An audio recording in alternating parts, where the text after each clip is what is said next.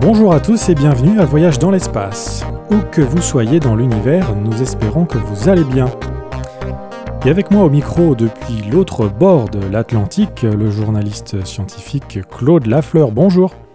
Bonjour Florent, bonjour tout le monde. Toujours un plaisir d'être au micro. Et pour commencer ce balado, toute l'équipe de Voyage dans l'espace, Claude, Laurent et moi, nous souhaitons dédier ce balado à Rémi Favre, qui a 13 ans et qui est passionné d'astronomie, d'univers et d'espace infini, comme nous, euh, j'imagine. C'est une belle passion que moi aussi j'ai depuis à peu près son âge. J'espère qu'il va être aussi passionné que, nous le sommes, nous, tout au long de notre vie. Bonjour à toi Rémi et euh, bonne écoute. Et aujourd'hui nous allons parler en détail de certains des acteurs directs des voyages spatiaux, des astronautes plus ou moins connus, de leur histoire et de leur destin. Le 17, septembre 1962, il y a donc 60 ans, la NASA a recruté 9 nouveaux astronautes après les 7 premiers du projet Mercury, choisi en avril 1959. Ce sont des hommes qui, disait-on à l'époque, allaient probablement se rendre sur la Lune dans le cadre du programme Apollo. Imaginez-vous à leur place, vous faites partie d'une élite de 9 hommes qui, si tout va bien, devraient avoir la chance de fouler le sol lunaire, de réaliser le grand rêve de l'humanité vous avez de grandes chances de passer à l'histoire, sinon même de faire l'histoire. Mais vous risquez aussi de périr sur Terre à l'entraînement ou dans l'espace. Combien de ces neuf hommes feront l'histoire et combien perdront la vie au cours de ces prochaines années? Dis-moi Claude, tu aurais aimé, toi, faire partie de ce groupe de neuf hommes?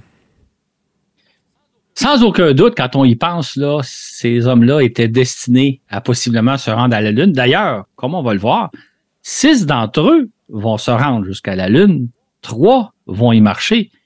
Il en reste pas moins que deux vont périr dans les prochaines années à l'entraînement. Donc, euh, c'était comme s'embarquer dans une aventure extraordinaire avec une perspective euh, inouïe.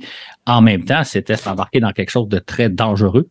Donc, euh, oui, je pense que j'aurais aimé ça faire partie du groupe, même si au début, on ne sait pas évidemment comment l'histoire va finir nous profitons de ce 60e anniversaire de la sélection des astronautes pour tracer le portrait de neuf destins exceptionnels, une sorte d'échantillonnage de ce qu'était la vie d'astronaute dans les années 60.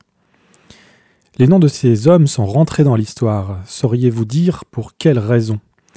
Quel sort ont-ils connu Il s'agit de Neil Armstrong, Frank Borman, Pete Conrad, Jim Lovell, James McDivitt, Elliot C., Tom Stafford, Ed White et John Young. Claude, de même que l'on avait donné un surnom au premier groupe d'astronautes, comment appelait-on ce deuxième groupe? Les, astronautes qui avaient été choisis en 1959, les sept astronautes, on les avait appelés soit les sept premiers ou les sept astronautes du programme Mercury, en anglais Mercury 7, donc les sept.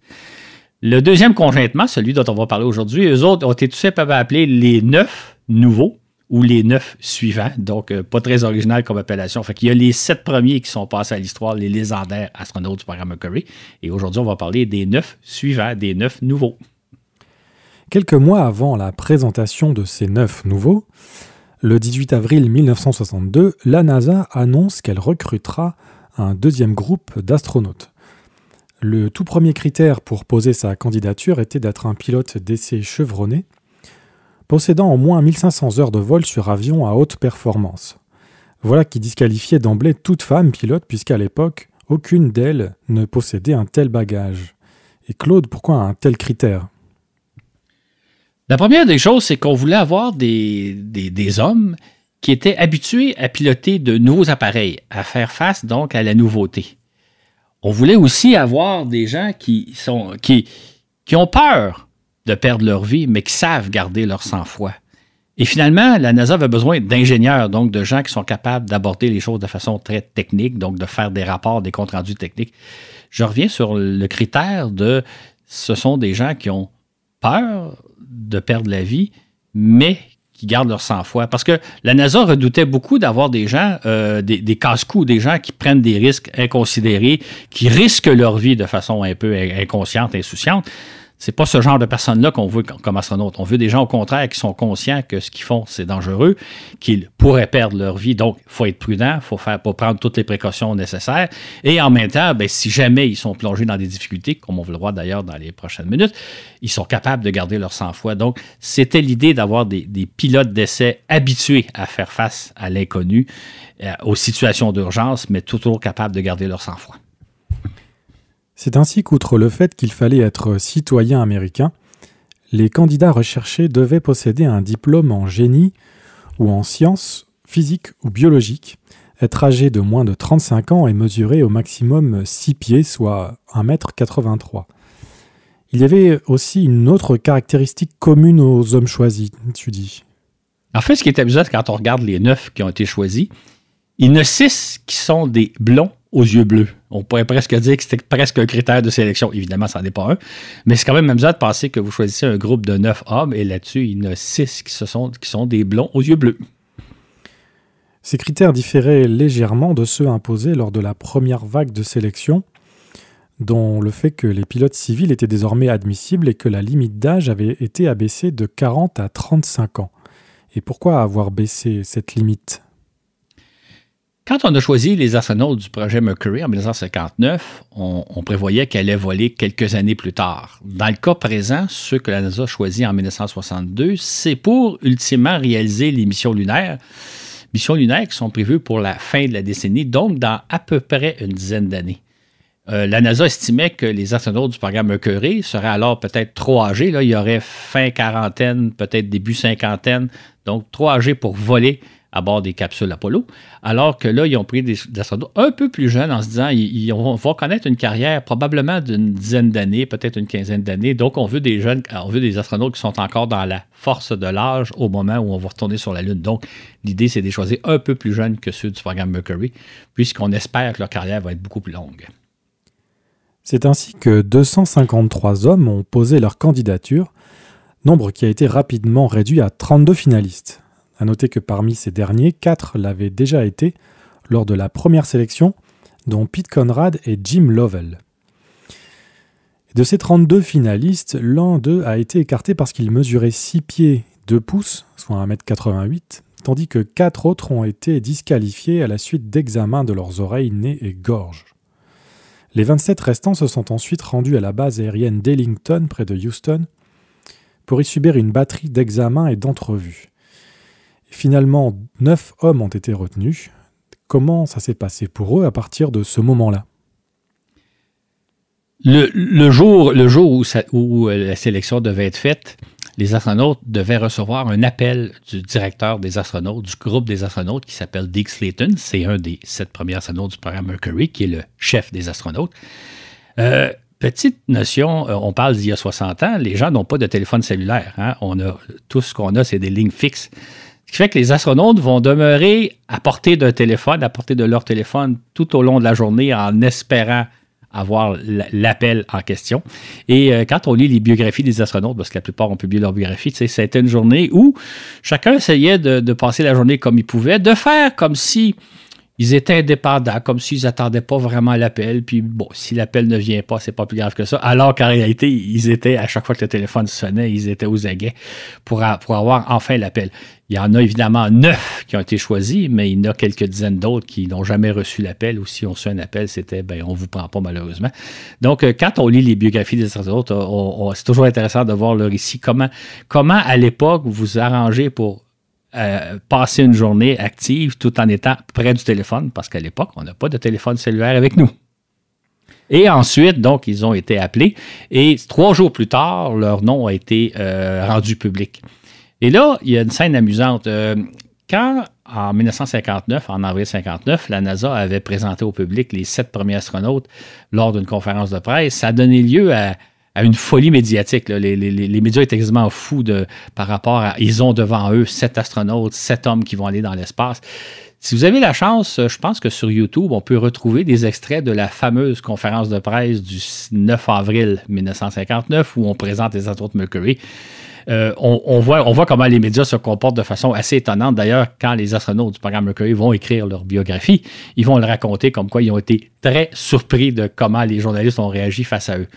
Dans le cas des neuf nouveaux, donc on est en septembre 1962, les choses se sont passées beaucoup plus calmement. Là, les, médias se sont comportés comme ils devraient se comporter, c'est-à-dire de rencontrer des astronautes et de voir euh, qui ils sont et de nous les présenter à nous, du grand public.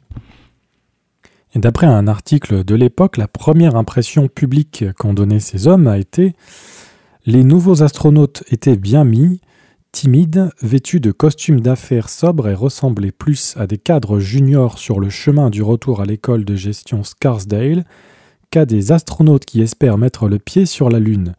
Tous ont dit que leurs épouses s'étaient adaptées aux missions dangereuses qu'ils allaient tenter. Et qu'avaient en commun ces neuf hommes?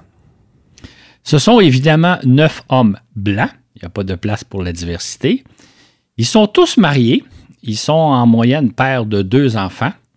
Ils ont 33 ans d'âge moyen, c'est-à-dire deux ans plus jeunes que les astronautes du programme Mercury au moment où ces derniers avaient été recrutés. Et ils possèdent euh, un baccalauréat et une maîtrise généralement en génie aéronautique. Selon deux psychiatres qui ont par la suite dressé le portrait suivant de ces hommes, les astronautes recrutés sont généralement originaires de petites villes, issus de familles de la classe moyenne ou supérieure, et ont un QI moyen de 135. Les deux spécialistes estiment aussi qu'ils éprouvent un niveau d'anxiété normal, mais qu'ils ont une capacité au-dessus de la moyenne à garder leur sang-froid.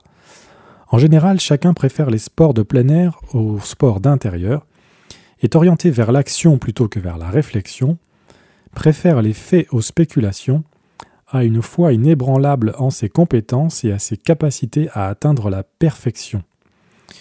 Et donc à partir de ce moment-là, leur carrière d'astronaute euh, va s'amorcer à toute vitesse, n'est-ce pas? Exactement. Euh, ils doivent venir s'installer en banlieue de Houston, où la NASA est en train de construire le centre spatial de Houston, le fameux célèbre centre spatial Houston. Donc, euh, les astronautes, à ce moment-là, il faut savoir qu'ils ont des carrières, ils sont répartis un peu partout à travers les États-Unis, et donc, ils ont deux semaines pour mettre fin à leur carrière venir se trouver un pied à terre dans la région de Houston, aménager dans cette région-là. Euh, comme je l'ai dit il y a quelques instants, ils sont mariés, ils ont des enfants. Bon, généralement, c'est des enfants très, très jeunes, d'âge préscolaire ou à la rigueur du primaire. Et finalement, ils doivent amorcer leur carrière le 1er octobre 1962. Ils ont été avisé qu'ils devenaient astronautes le 17 septembre 62. Donc, en l'espace d'à peu près deux semaines, deux semaines ils doivent toutes réorganiser leur vie. Euh, déjà là, on voit que la carrière d'astronaute, c'est une carrière qui commence rapidement. Et évidemment, ils doivent en plus se faire à l'idée de leur nouvelle carrière. Entre autres, euh, ils, sont, ils deviennent des gens célèbres, des gens connus, donc ils vont devoir faire affaire avec le public, ce qu'ils ne faisaient pas dans leur carrière précédente où ils étaient, on va le voir dans quelques minutes qui ils sont. Ils sont souvent des pilotes d'essai euh, qui mènent une, résistance plutôt euh, retirée du public. Là, maintenant, ils sont dans les yeux du public. Donc, c'est vraiment un changement de carrière drastique qui se passe en l'espace de deux semaines, euh, un rythme assez infernal, leur carrière.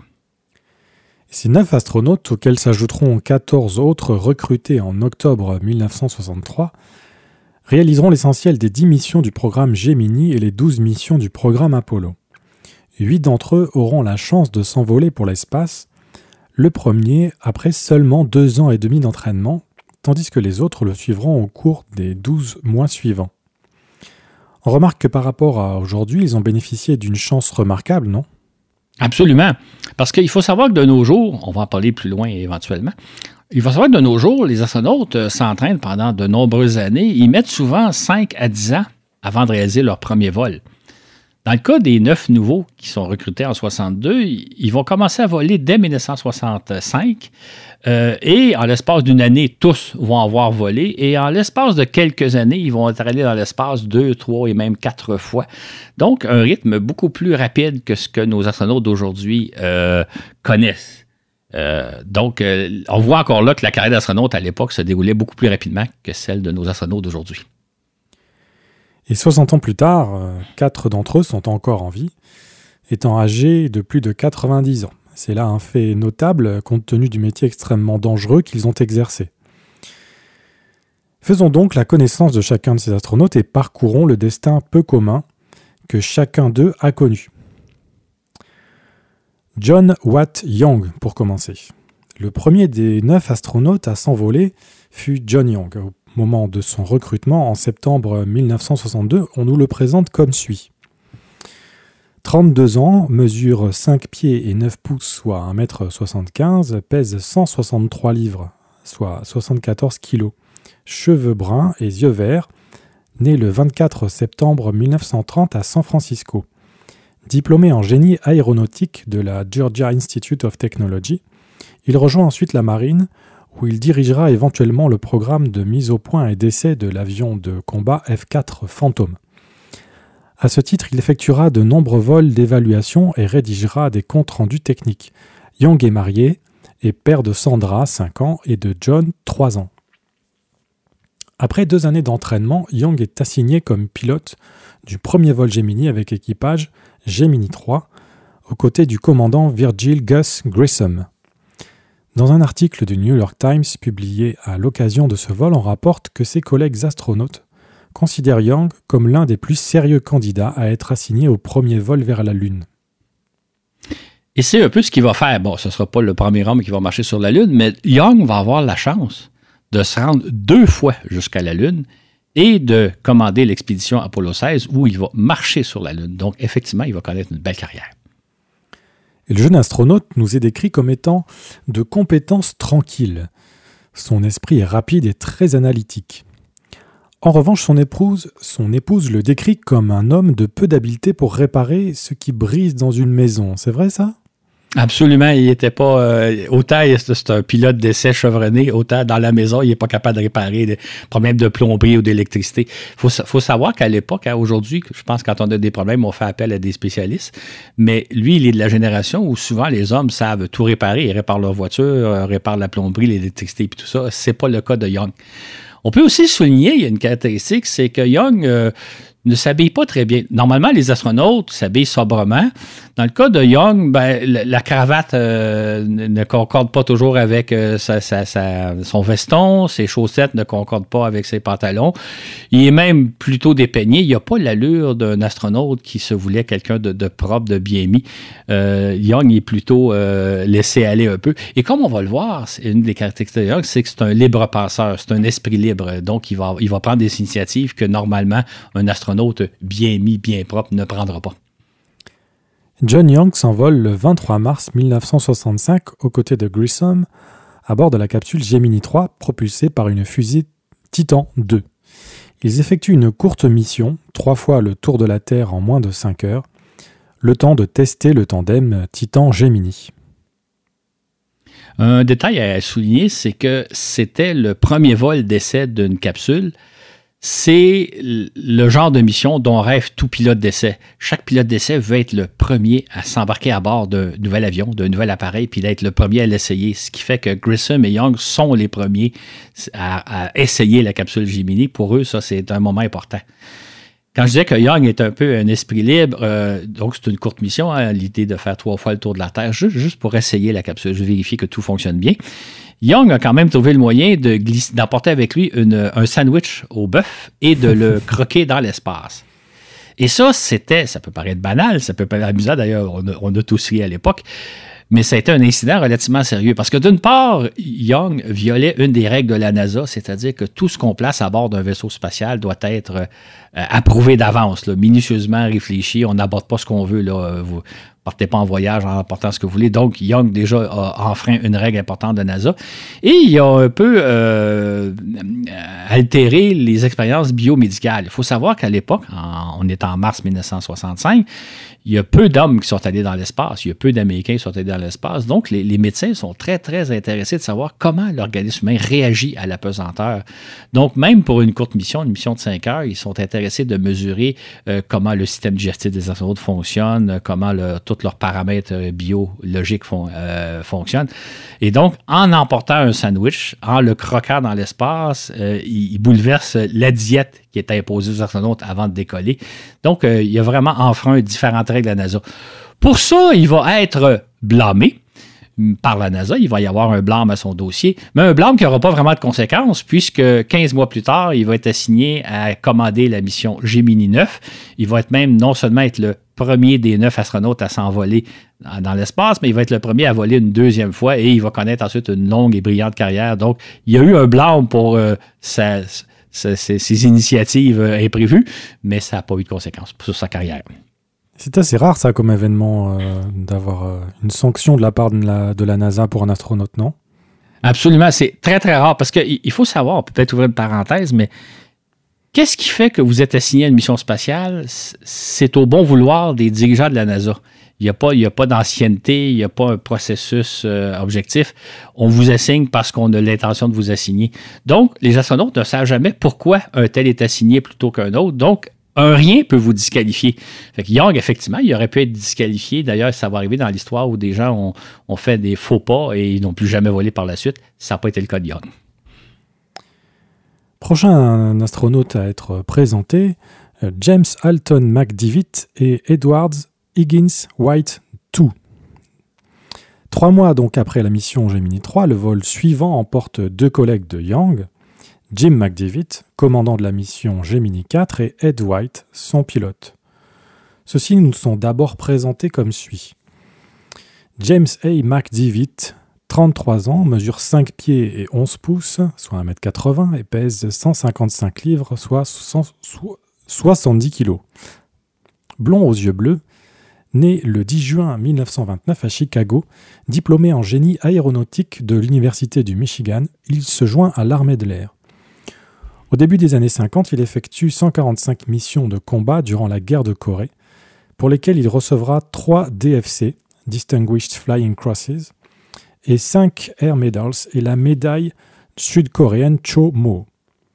Il fait ensuite partie des premiers gradués de la formation de pilotage spatial organisée par l'armée de l'air qui rêve alors de se doter de son propre corps d'astronaute. Marié et père de Michael, 5 ans, Annelyn, 4 ans et Patrick, 2 ans. Le New York Times rapporte à l'occasion de la mission Gemini 4 que le Major McDivitt est foncièrement un homme sérieux. Il ne fume pas et boit très peu. Il réunit une combinaison d'énergie, de concentration et d'audace, qualités qui l'ont mené à compléter 145 missions de combat puis a terminé premier de sa classe à l'Université du Michigan. On souligne aussi dans l'article que euh, Big David est un père qui va prendre soin de protéger ses enfants contre la célébrité, contre le fait qu'ils ont un père célèbre. Ça amène, entre autres, une exposition aux médias. Et euh, David ne veut pas que ses enfants soient un peu victimes du fait qu'ils ont un père célèbre euh, après qui les journalistes vont courir. Et donc aux commandes de la mission Gemini 4, McDivitt euh, a comme pilote Ed White qui nous est présenté comme suit. Edward H. White, 2, 32 ans, mesure 5 pieds et 11 pouces, soit 1m80, et pèse 176 livres, soit 80 kg. Cheveux roux et yeux marrons. Né le 14 novembre 1930 à San Antonio, au Texas.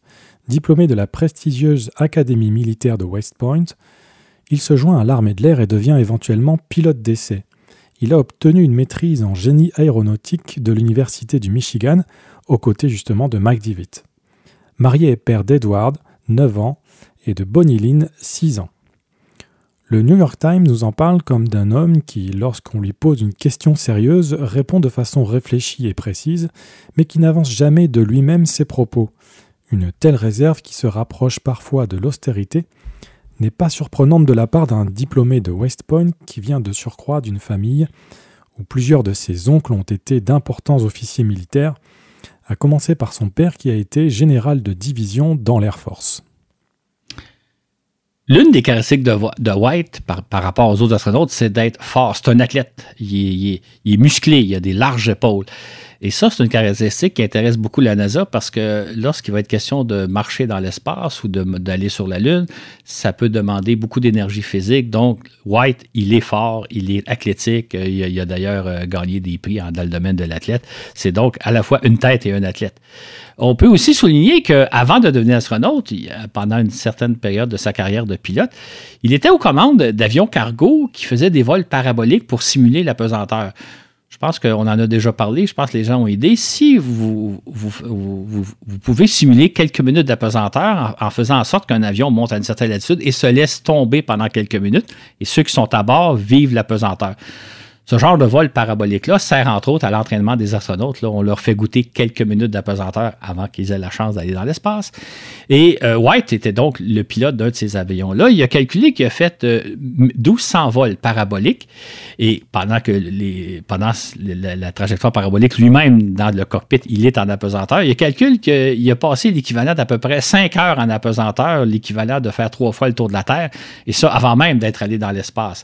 Et euh, d'ailleurs, un des astronautes qui s'est à bord de son appareil, ça a été John Glenn, le premier Américain à aller dans l'espace. Il a donc, White a donc participé à l'entraînement des astronautes du programme Mercury avant de devenir lui-même un astronaute. Et il avait déjà goûté à la pesanteur beaucoup plus que ses compagnons d'armes. McDivitt et White s'envolent le 3 juin 1965 à bord de Gemini 4 pour une mission spatiale de 4 jours établissant un record d'endurance pour les Américains. Le record du plus long vol spatial appartient alors à Valérie Bikovsky, 5 jours passés à bord de Vostok 5. Le principal intérêt de la mission Gemini 4 pour nous, c'est la sortie dans l'espace que va effectuer justement Ed White. Euh, il va être le deuxième homme à s'aventurer hors de sa capsule, le premier étant euh, Alexis Leonov euh, quelques, mois plus tôt. Euh, on en a parlé dans un balado, on a consacré un balado à Léonov. Donc, White est le deuxième à sortir de sa capsule. Euh, on n'avait jamais fait ça avant, donc on se demandait un peu comment ça se passerait.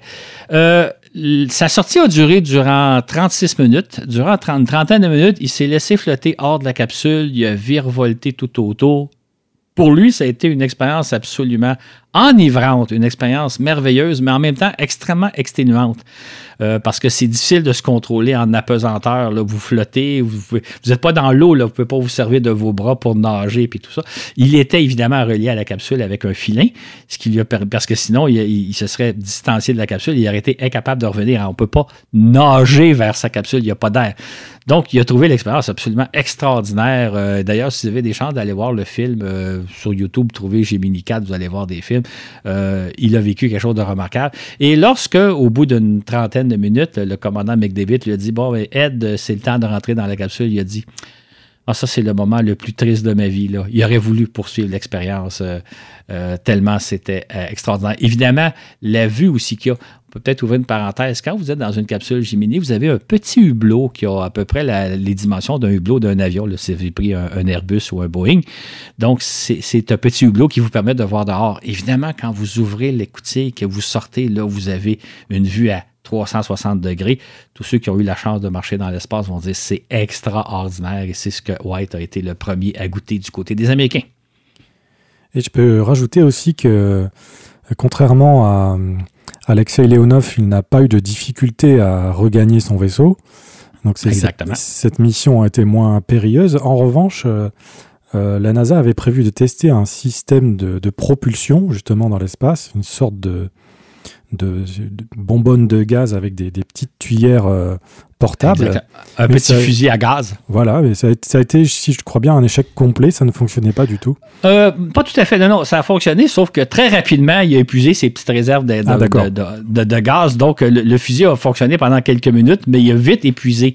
Ça, c'est une découverte qu'on a fait en, en allant dans l'espace. C'est que c'est très, très difficile de se, de se manœuvrer, de garder, mettons qu'on voudrait rester fixe par rapport. Euh, ça va demander d'ailleurs toute une expertise à développer dans les prochaines missions Gemini. Mais on a découvert rapidement que c'est pas facile, une fois que vous êtes sorti d'une capsule, de, de, garder une position, de, de prendre, d'aller à un certain endroit. Et donc, il a épuisé très, très rapidement les petites bonbonnes de, gaz qui n'étaient pas suffisantes pour lui servir tout au long de sa sortie. Prochain astronaute sur notre liste, Charles Pitt Conrad Jr. La mission suivante, donc Gemini 5, sera commandée par Gordon Cooper, vétéran du vol Mercury 9, qui sera accompagné par Charles Conrad. Ce dernier nous est présenté comme suit. Charles Conrad, 31 ans, mesure 5 pieds et 6 pouces, 1m68, et pèse 138 livres, 63 kg. Blond aux yeux bleus, encore une fois. Né le 2 juin 1930 à Philadelphie, détenteur d'un baccalauréat en génie aéronautique de Princeton, il rejoint la marine et devient aviateur naval, instructeur de vol et ingénieur de performance basé à la Naval Air Station de Patuxent River. Marié et père de quatre fils, Peter, 8 ans, Thomas, 5 ans, André, 3 ans et Christopher, 2 ans. Le New York Times nous raconte que lorsque la NASA a cherché à recruter ses premiers astronautes pour le projet Mercury, Conrad a assuré à son épouse que jamais je ne serai assez fou pour faire une telle chose. Puis est allé soumettre sa candidature. Cependant, bien qu'il ait réussi tous les tests et examens imposés aux candidats, son nom ne figurait pas parmi les sept premiers. Je me suis dit que je n'étais tout simplement pas qualifié, se souvient d'avoir songé Conrad. Je me suis dit, c'est fichu pour moi, je n'ai qu'à retourner à mes avions. Toutefois, en 1962, le chef des astronautes, Dick Slayton, l'invite à se joindre au deuxième groupe d'astronautes. J'ai failli tomber en bas de ma chaise, se rappelle-t-il. Une des caractéristiques de, Conrad, c'est que c'est quelqu'un de très chaleureux. En fait, euh, ce que, ce l'on rapporte à l'époque, j'ai pas eu la chance de le rencontrer malheureusement, c'est que quand vous le rencontrez, il vous considère déjà comme son ami, comme s'il vous connaît depuis toujours. C'est vraiment un homme très, très chaleureux, un homme aussi rempli d'humour, comme on va le voir. Euh, une, une autre caractéristique, ah oui, il est important de savoir, Officiellement, son nom, c'est Charles Conrad, mais tout le monde l'appelle Pete. Pete Conrad, parce que c'est le surnom que lui a donné sa mère. Euh, on raconte dans sa biographie que son père a décidé de l'appeler Charles, mais sa mère, elle, n'était pas vraiment agréable. Elle n'aimait pas ce nom-là. Fait qu'elle a décidé de l'appeler néanmoins Pete, et c'est le nom qui reste à coller. C'est pour ça que généralement, on parle de Pete Conrad, même si officiellement, son nom, c'est Charles. Une dernière caractéristique, c'est qu'il est de petite taille. Hein, 5, pieds et demi, là, c'est pas grand pour nous. C'est un avantage à l'époque parce que les capsules spatiales, les capsules Gemini sont très petites, même les capsules Apollo aussi. Fait que quand vous êtes de petite taille, euh, vous avez un avantage par rapport aux autres. Ça va de. Charles, euh, Pete Conrad, c'est vraiment tout un personnage dont on, va reparler tantôt. Cooper et Conrad s'envolent le 21 août 1965 avec pour mission d'établir un record d'endurance. Ils circulent autour de la Terre durant près de 8 jours, éclipsant la marque établie par Bikovsky. Surtout, le temps qu'il passe là-haut équivaut à la durée d'une mission lunaire. Il démontre, par le fait, que l'homme peut endurer suffisamment longtemps la pesanteur pour réaliser un tel voyage. La mission suivante, Gemini 7, est confiée à Frank Borman comme commandant et à Jim Lovell comme pilote. Ils nous sont présentés de la sorte. Frank Borman, 34 ans, mesure 5 pieds 10 pouces, 1m78 et pèse 163 livres, 74 kg. Blond aux yeux bleus, Né le 14 mars 1928 à Gary, dans l'Indiana, diplômé de l'Académie militaire de West Point, se classant au 8e rang parmi 670 gradués, et détenteur d'une maîtrise en génie aéronautique du Caltech, le California Institute of Technologies. Borman enseigne ensuite la thermodynamique et la mécanique des fluides à West Point, avant de devenir instructeur à l'école des pilotes d'essai d'Edwards. Marié et père de Frédéric, 11 ans, et Edwin, 9 ans. Le New York Times nous indique qu'à 37 ans, le colonel Borman a toujours les allures robustes et juvéniles d'un joueur de football qu'il était à l'université. Il est facile à vivre et reconnu pour son esprit vif. Comme, plusieurs de ses, collègues, euh, dès, était, dès son enfance, euh, Borman s'est passionné pour euh, l'aviation. Il construisait des modèles réduits et même adolescent, il a rapidement obtenu son, son, brevet de pilote. On le, voit, on le voit dans plusieurs des carrières, ces gens-là étaient déjà, dès leur enfance, passionnés par l'aviation. C'est le cas de Borman comme de plusieurs autres. Son coéquipier pour la mission Gemini 7 est Jim Lovell. 34 ans, mesure 5 pieds et 11 pouces, 1m80, et pèse 165 livres, 75 kg. Blond aux yeux bleus, né le 25 mars 1928 à Cleveland, a fréquenté l'université du Wisconsin, puis l'Académie navale des États-Unis à Annapolis pour ensuite devenir aviateur naval. Pilote d'essai à la Naval Air Test Center de Patuxent River, marié et père de Barbara Lynn 9 ans, James Arthur 7 ans et Susan Kay 4 ans. Le New York Times nous le décrit comme étant un homme extraverti et vif d'esprit. Il bouillonne d'une telle énergie nerveuse que ses collègues astronautes l'ont surnommé le grouilleur. Borman et lui s'envolent le 4 décembre 1965 à bord de la capsule Gemini 7. Le but de la mission est tout simple. Tenir l'espace durant deux semaines. Est-ce qu'on peut maintenir des hommes dans l'espace durant une période aussi longue? À l'époque, on se posait la question. Ce qui fait que durant leur mission, euh, Borman et Lovell ont relativement peu de choses à faire, sinon que d'économiser au maximum les ressources de bord, donc le carburant, l'oxygène, les aliments, euh, l'eau. Donc, ils doivent euh, réaliser ce qu'on appelle littéralement une mission d'endurance. Pour se situer, imaginez une capsule Gemini, c'est tout petit. Imaginez le devant d'une petite voiture où vous avez à peu près l'espace pour installer deux personnes. Et c'est là-dedans que les deux astronautes vont demeurer durant deux semaines sans pouvoir bouger plus qu'il faut. Il n'est pas question de sortir de son siège et d'aller faire une petite marche à l'extérieur. Évidemment, ils sont en apesanteur, ça fait qu'ils n'auront pas les courbatures que si vous et moi on avait si on demeurait dans, dans un habitacle de voiture durant deux semaines. Mais euh, il n'en reste pas moins qu'ils ont devant eux un petit hublot pour regarder la Terre, mais ils n'ont pas grand, grand chose à faire. C'est vraiment une mission d'endurance, une épreuve d'endurance, qui va durer au total 13 euh, jours, 18 heures et 35 minutes. Ça, c'est le plus long vol spatial qu'on a réalisé à l'époque, et ce record-là va n'être battu que cinq ans plus tard par un équipage russe à bord de Soyuz 9. Donc, ça vous donne une idée aujourd'hui, nos, nos, astronautes qu'on envoie dans l'espace, ils passent six mois et certains passent même une année. À l'époque, le record, c'est à peine deux semaines dans l'espace, et c'est réalisé par Bowman et Lovell. Parlons maintenant de Thomas P. Stafford. Alors que Borman et Lovell circulent autour de la Terre à bord de Gemini 7, ils reçoivent la visite de Walter Schirra et de Tom Stafford à bord de Gemini 6. Ce dernier nous a d'abord été présenté comme suit. Thomas P. Stafford, 33 ans, mesure 6 pieds, 1m83 et pèse 170 livres, 77 kg. Cheveux noirs et yeux bleus. Né le 17 septembre 1930 à Weatherford, dans l'Oklahoma. Diplômé de l'Académie navale des États-Unis à Annapolis, puis de la formation des astronautes de l'armée de l'air, Stafford est co-auteur de deux manuels sur les essais en vol. Marié et père de Diane, 8 ans, et de Karen, 5 ans. Le New York Times souligne que Stafford est considéré par ses pairs comme un esprit de règles à calcul, étant l'auteur de deux manuels de référence en matière de vol d'essai. Vous avez peut-être remarqué que Gemini 6, à bord de laquelle se trouve Stafford, s'est envolé après Gemini 7. Comment expliquer ce, petit accro? Ce qu'il faut savoir, c'est que deux mois plus tôt, Stafford et Shira avaient une autre mission à réaliser, c'est-à-dire que le, 25 octobre, euh, avaient, ils avaient pour mission d'aller s'arrimer à une cible Gemini, à une cible Agena, euh, une cible c'est un satellite qui devait être lancé par une fusée Atlas, donc placé en orbite, et quelques heures plus tard, les astronautes devaient s'envoler pour aller rejoindre la cible et s'y arrimer, rejoindre Agena et s'y arrimer.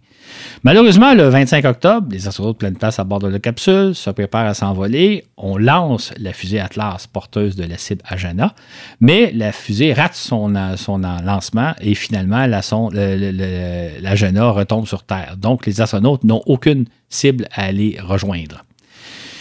Quand cela la NASA se dit on va quand même procéder à la mission Gemini 7, Barman Lovell, durant deux semaines, au mois de décembre tel que prévu.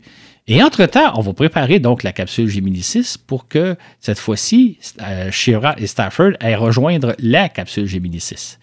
C'est donc pour ça que Gemini 6, qui va maintenant s'appelle la mission Gemini 6A, et s'est envolé après Gemini 7. Et là, à ce moment-là, la capsule de Gemini 6 est allée rejoindre celle de Gemini 7. Donc, Stafford et Shira sont allés rejoindre Barman et Lovell. Ça a été la première rencontre dans l'espace entre deux vaisseaux spatiaux. Les deux capsules se sont approchées à quelques dizaines de centimètres l'une de l'autre. Ils ont pris des photos remarquables. C'était la première fois qu'on voyait des, des, engins spatiaux dans l'espace, parce qu'avant ça, il y avait toujours une seule capsule et on voyait à peine son nez. Donc là, on a, on a vraiment une, capsule qui photographie l'autre capsule et, on a des images assez sensationnelles d'ailleurs qu'on va reproduire dans la fascicule qui va accompagner ce balado éventuellement. C'est donc une grande réussite que les deux astronautes, euh, que la NASA a réussi à l'époque, c'est-à-dire de transformer une mission par une autre pour réaliser un premier rendez-vous. C'était la première fois que deux engins spatiaux se, rejoignaient et, s'approchaient aussi proches l'une de l'autre, ce qui est une opération qui n'est pas facile à réaliser. La, rencontre de deux vaisseaux spatiaux en orbite terrestre, c'est pas une chose facile. Ça a été donc une grande euh, réussite, euh, une mission qui a duré assez courte, mais qui nous a ramené sur Terre des photos absolument mémorables. Le 28 février 1966, le détachement des astronautes de la NASA perd deux des siens dans un tragique accident d'avion. Il s'agit d'Eliot C. et de Charles Bassett, l'équipage qui se préparait à réaliser la mission Gemini 9 prévue pour le mois de juin. Les deux hommes se rendaient en jet T-38 aux installations de la McDonnell Aircraft Company à Saint-Louis, où des techniciens s'affairent aux finitions de leur capsule Gemini. Ce qui s'est passé ce 26 février 1966, c'est que aux abords de l'aéroport de Saint-Louis, où se trouvent les installations de la McDonald's, c'est une journée de pluie, une journée brumeuse, il neige un peu, et apparemment que les astronautes ont été désorientés. Et au lieu de se poser sur la piste, ils ont frappé, ils ont heurté le building 110 où justement des techniciens s'affairaient à préparer leur capsule. Dans un premier temps, donc, l'avion frappe le milieu du toit, fait un trou dans le toit et blesse une dizaine de techniciens à l'intérieur. Euh, blessure assez, assez sommaire, de somme toute, ça n'a pas très grave. L'avion rebondit, frappe le bord de la toiture de l'édifice et finalement s'écrase quelques euh, centaines de mètres, quelques dizaines de mètres plus loin dans, le, dans, un, dans un chantier en construction. Il n'y a pas eu de perte de vie au sol, mais évidemment, les deux astronautes ont, péri euh, euh, instantanément. donc, une perte d'astronautes assez, assez brutale auquel on ne s'attendait vraiment pas. C'est un, accident banal, un accident d'avion qui n'aurait pas dû arriver, malheureusement. Au moment de l'accident qui a coûté la vie à Si et Bassett, les réservistes de leur mission les suivaient à bord d'un autre T-38. Il s'agit de Tom Stafford et Gene Cernan. Ceux-ci se posent indemnes à l'aéroport de Saint-Louis peu après l'accident. Le soir même, ils sont désignés comme l'équipe qui accomplira la mission Gemini 9. Juste une parenthèse, peut-être dire, hein, c'est triste hein, comment les choses se passent. Hein. Un équipage perd la vie les réservistes immédiatement sont assignés et la mission va avoir lieu tel que prévu, comme si de rien s'était passé. Malheureusement, ben, deux, astronautes viennent perdre la vie. Oui, ça doit être assez lourd à porter euh, comme responsabilité pour, euh, pour, euh, pour l'équipage de réserve. C'est ça exactement. D'ailleurs, sur l'écusson de la mission, il y a deux étoiles qui ont été ajoutées en, hommage à Elliot et à Charles Bassett. Finalement, Neil Armstrong sera le dernier de son groupe d'astronautes à s'envoler le 16 mars 1966 à titre de commandant de la mission Gemini 8. Au départ, il nous a été présenté comme suit. Neil Armstrong, 32 ans, mesure 5 pieds et 11 pouces, 1m80 et pèse 165 livres, 75 kg, cheveux blonds, yeux bleus, né le 5 août 1930 à Wapakoneta, dans l'Ohio. Enfant, il construisait des modèles réduits d'avions. Diplômé en génie aéronautique de l'université Purdue, il jouait du corps de baryton dans l'orchestre universitaire. il a effectué 78 missions de combat durant la guerre de Corée pour la marine. Comme pilote d'essai de la NASA, c'est l'un des trois à commander à l'avion fusée X-15. Il est, marié et père d'Eric, 5 ans. Le New York Times raconte qu'en une occasion, au cours de ses 78 missions de combat livrées au-dessus de la Corée du Nord, son appareil a été abattu. Le système de contrôle de celui-ci ne répondait plus. Impossible pour moi de demeurer en l'air, raconte Armstrong. Mais impossible non plus pour moi de me poser. J'ai tant bien que mal ramené mon avion au-dessus du territoire de la Corée du Sud, puis je me suis éjecté et mon parachute s'est ouvert. Armstrong sera par la suite pilote d'essai à la prestigieuse base militaire d'Edwards en Californie. À ce titre, il teste les avions les plus performants de son temps, dont le X-1 et le X-15, tous deux des avions fusées. Aux commandes du X-15, il dépasse les 6500 km/h et atteint les 60 km d'altitude. Il déclarera J'ai volé aux frontières de l'espace. En fait, à cette époque-là, Armstrong considère que l'avenir de, des vols spatiaux, c'est à bord d'avions fusées. Il ne croit pas vraiment aux capsules. Euh, à l'époque, on développe les capsules Mercury. Pour lui, euh, la voie d'avenir, ce ne sera pas d'aller dans l'espace en capsule, mais plutôt en bord d'une espèce d'appareil qui est à, à mi-chemin entre un avion et une fusée, style X-15, mais évidemment des avions plus perfectionnés. C'est pour ça d'ailleurs qu'il était réticent à s'inscrire comme astronaute euh, de la NASA et lui pensait que c'était pas la voie d'avenir. Mais finalement, en 62, il change d'idée, il réalise que finalement l'avenir, c'est peut-être d'explorer l'espace à bord de capsules. Il va donc poser sa candidature à la deuxième, euh, au deuxième recrutement de la NASA. Euh, fait remarquable, c'est qu'il a posé sa candidature avec une semaine de retard. Il y avait une date d'échéance qui était, je pense, le 1er juin 62. Il a posé sa candidature avec une semaine de retard, mais la, NASA tellement, euh, rêvait tellement de l'avoir comme astronaute qu'ils ont passé outre et ils ont quand même accepté sa candidature avec, évidemment, la suite qu'on connaît. Comme commandant de la mission Gemini 8, Neil Armstrong devient le premier civil à accéder à l'espace. Aux côtés de Dave Scott, il a pour mission de procéder au premier arrimage d'une capsule Gemini à un véhicule cible Agena. Il réussit l'opération sans trop de difficultés le 16 mars 66. Est-ce que euh, la suite de la mission s'est déroulée aussi sans difficulté Absolument pas. Euh, à peine les deux véhicules étaient arrimés qu'ils se sont mis à tourner de plus en plus rapidement sur eux-mêmes. Euh, si vous voyez des films sur euh, la mission Gemini 8, il y avait une caméra qui était placée à bord et qui avait filmé la scène de l'arrimage. Et là, on voit que les deux véhicules se mettent à tourner de plus en plus rapidement. Sur le coup, Armstrong et Scott, son pilote, euh, imagine que c'est la fusée Agena qui a un moteur d'allumé et qui, fait, qui, qui, cause le tourbillon. Donc, ils se séparent le plus rapidement possible de Agena. Mais là, il réalise que la capsule tourne encore de plus en plus vite. C'est à bord de la capsule que le problème se trouve. C'est un petit moteur de la capsule qui s'est allumé et qui fait en sorte que la capsule tourne de plus en plus rapidement. Et là, les astronautes sont de plus en plus étourdis, sont sur le point de, perdre conscience. Et Armstrong a l'agilité l'esprit de, savoir exactement ce qu'il faut faire. Et pourtant, ce problème-là n'avait pas été simulé, n'avait pas été préparé d'avance. On ne s'imaginait pas une chose comme ça. Finalement, il résout le problème, stabilise la capsule et euh, tout revient dans l'ordre. Euh, son pilote, Scott, dira plus tard, ce jour-là, j'ai eu la chance d'être aux côtés du meilleur pilote euh, au monde. Donc, la mission est malheureusement écourtée parce qu'elle devait durer trois jours. Les astronautes regagnent rapidement sur Terre après un vol d'11h30. Euh, ce qui fait que Armstrong est non seulement le dernier de son groupe à s'être, envolé pour l'espace, mais il est celui qui va avoir passé le moins de temps, même pas une, demi, journée dans l'espace, alors que la plupart des autres ont passé deux, trois, quatre, cinq jours dans l'espace. Certains ont même passé deux semaines. Donc, Armstrong, c'est le dernier à voler et peut-être le moins expérimenté du lot. C'est quand même un peu ironique quand on connaît la suite. Oui, et euh, je peux aussi rajouter que hum, durant la mission, le, le, taux de rotation de leur capsule a mhm. atteint environ euh, un tour par seconde. Exactement. Si on fait laisser dans une voiture, euh, voilà, faire euh, un tour par seconde sur soi-même, ça doit être assez impressionnant. C'est fou qu'il ait eu la présence d'esprit de, de réagir comme ça. Exactement, de trouver la solution au problème. D'ailleurs, c'est ça, c'est qu'on voit le, film, on voit comme par le hublot, le soleil passer rapidement à travers le hublot. Si vous avez la chance, allez voir sur Gemini 9, euh, Gemini 8. Et c'est un vrai film, ce n'est pas une simulation, c'est vraiment ce qui s'est passé. Il y avait une caméra à bord qui nous montrait. C'est assez hallucinant. Et quand on pense qu'il a su garder son sang-froid, tu racontais un peu plus tôt qu'en Corée, quand son avion était abattu, il a eu l'esprit de dire je peux pas atterrir, je peux pas euh, voler plus longtemps, je vais aller m'éjecter un peu plus loin. Euh, il, était habitué à garder son sang-froid dans des situations d'urgence auxquelles on n'était pas nécessairement préparé. Donc c'est dire que ces astronautes illustrent les risques du métier. Quatre d'entre eux ayant, déjà, déjà perdu la vie sur Terre, tandis que des équipages de Gemini ont fait face à des situations extrêmement périlleuses.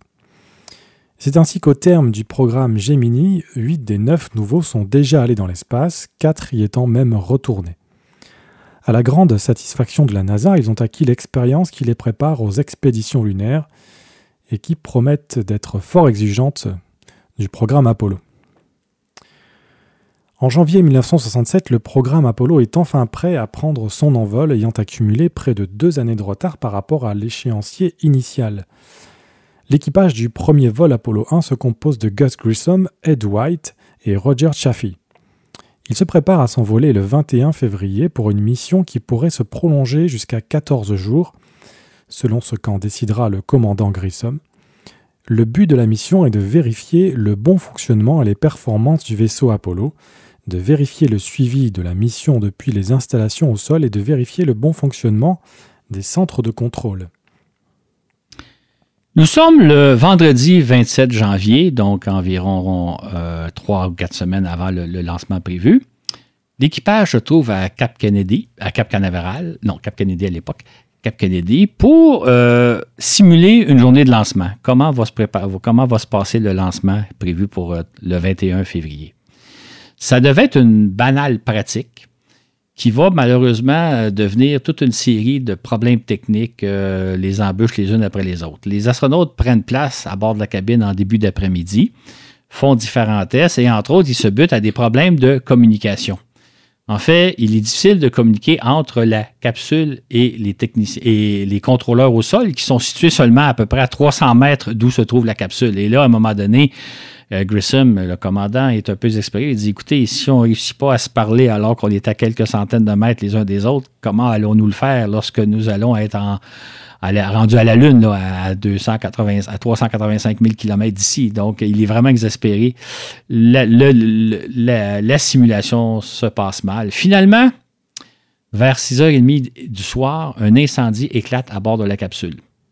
Et là, il faut savoir que les astronautes sont plongés dans une capsule d'oxygène pur. Donc, très rapidement, la capsule devient une fournaise. Les astronautes tentent d'ouvrir les. C'est principalement la tâche de White et White, on le dit, c'est un astronaute fort, il est plus fort que la moyenne, il est très, c'est un athlète. Et il va évidemment y mettre toute son énergie pour ouvrir le plus rapidement possible les. Et il n'y est pas parvenu. L'équipage est décédé après quelques secondes, quelques dizaines de secondes seulement. Euh, comme les, gens aujourd'hui, s'il y a quelqu'un qui aurait été capable d'ouvrir les coutilles, c'est bien White. Et si lui n'a pas réussi, personne d'autre a réussi. Fait que c'est vraiment une perte tragique. J'ouvrirai une parenthèse. Moi, je me souviens de ce vendredi soir-là où j'écoute la radio et où la nouvelle sort. Tu sais, c'est les instants dans notre vie où on se souvient où nous étions lorsque nous avons appris une certaine nouvelle. Moi, j'avais quoi, 10 ans à peu près à l'époque et je me, je me revois encore au moment où j'apprends cette nouvelle-là sans trop comprendre exactement ce qui s'était passé. Donc, euh, quand on disait tantôt qu'il y a eu on a recruté neuf astronautes en 1962.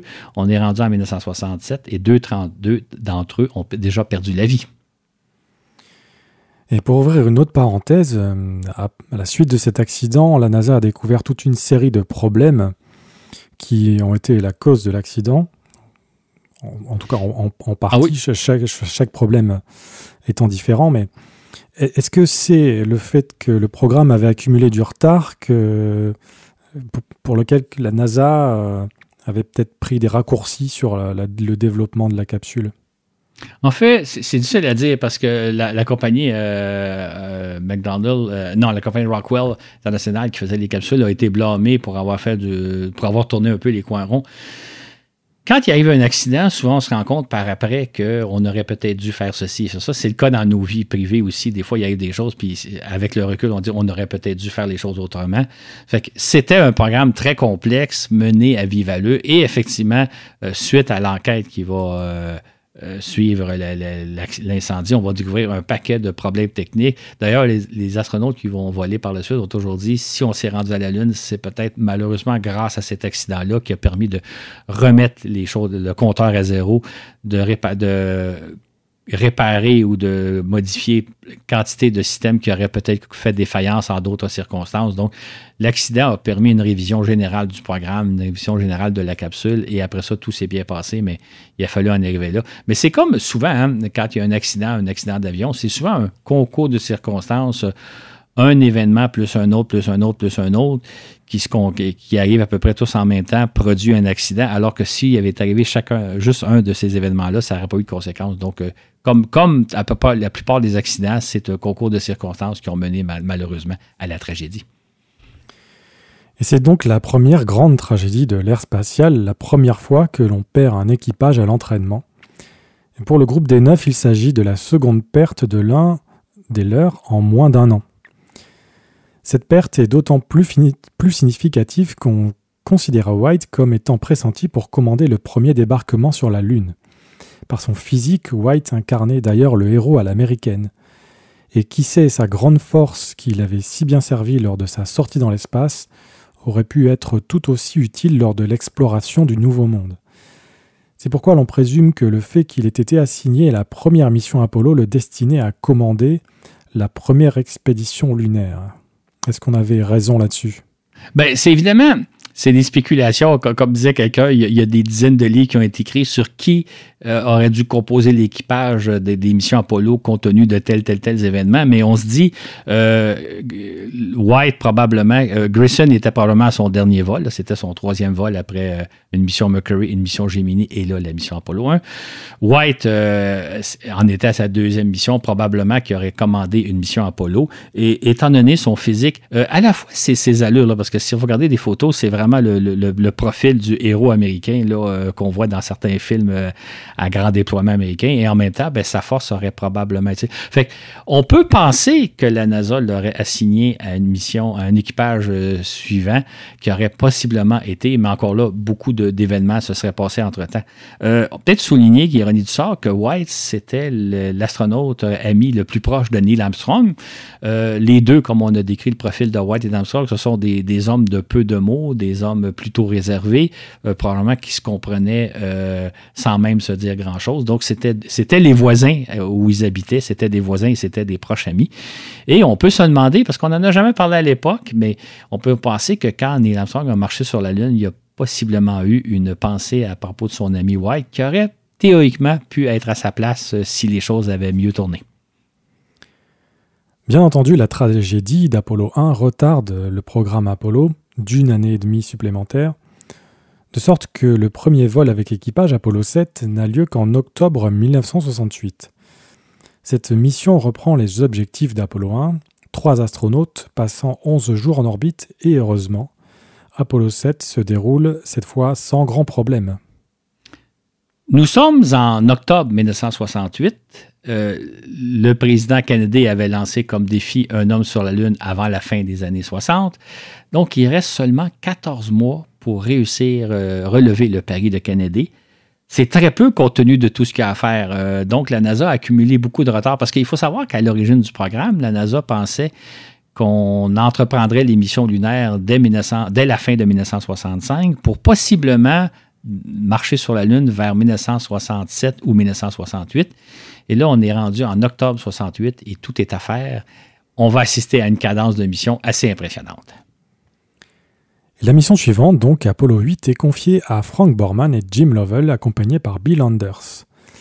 Borman et Lovell sont les détenteurs du plus long vol spatial, avec Gemini 6 et 14 jours. Et c'est pour cette raison qu'on les réunit à nouveau? Et non, c'est un hasard, c'est un concours de circonstances. En fait, euh, Lovell, il fait partie de l'équipage de réserve d'Apollo 8. Borman devait à l'origine s'envoler avec Mike Collins et euh, Bill Anders. Maintenant, à l'automne 1968, Mike Collins doit subir une délicate intervention chirurgicale qui le cloue au sol.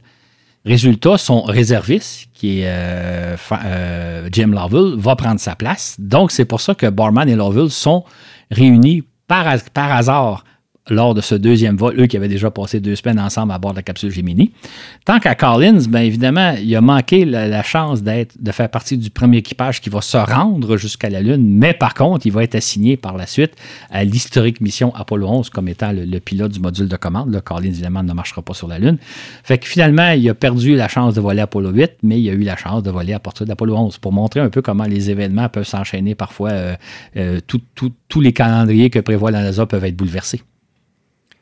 Les trois astronautes d'Apollo 8 ont l'honneur d'être propulsés par la première fusée Saturn V à transporter un équipage.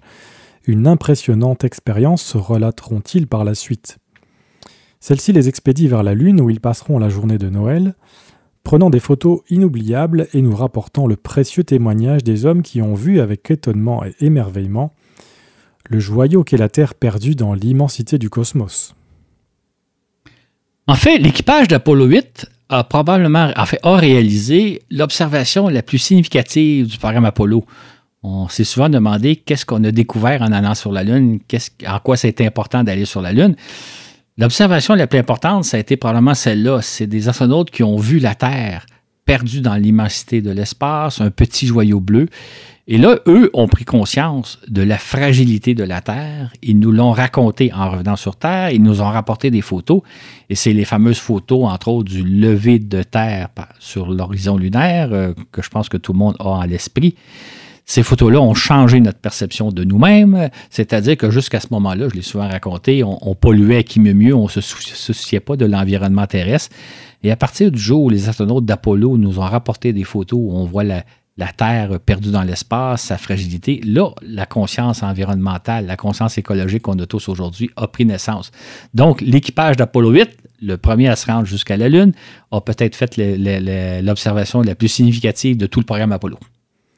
Et c'était une mission aussi très importante puisque c'est à partir de ce moment-là que le jeune Claude Lafleur a été passionné par euh, la conquête spatiale, c'est ça?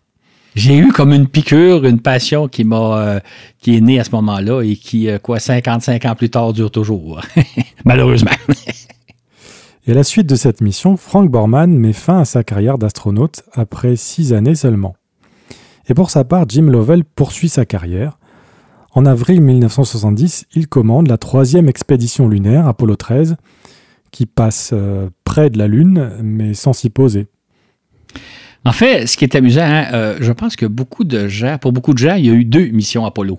Apollo 11 et Apollo 13. Les gens souvent ignorent un peu les autres. Donc, Apollo 13, à sa façon, évidemment, est passé à l'histoire, étant donné la, la, tragédie qui s'est déroulée durant cette mission-là. Et à l'époque, il faut se souvenir, on a suivi en direct ce qui est arrivé aux astronautes, l'explosion à bord de leur vaisseau spatial, le fait qu'ils devaient se rendre jusqu'à la Lune pour ensuite revenir sur Terre le plus rapidement possible.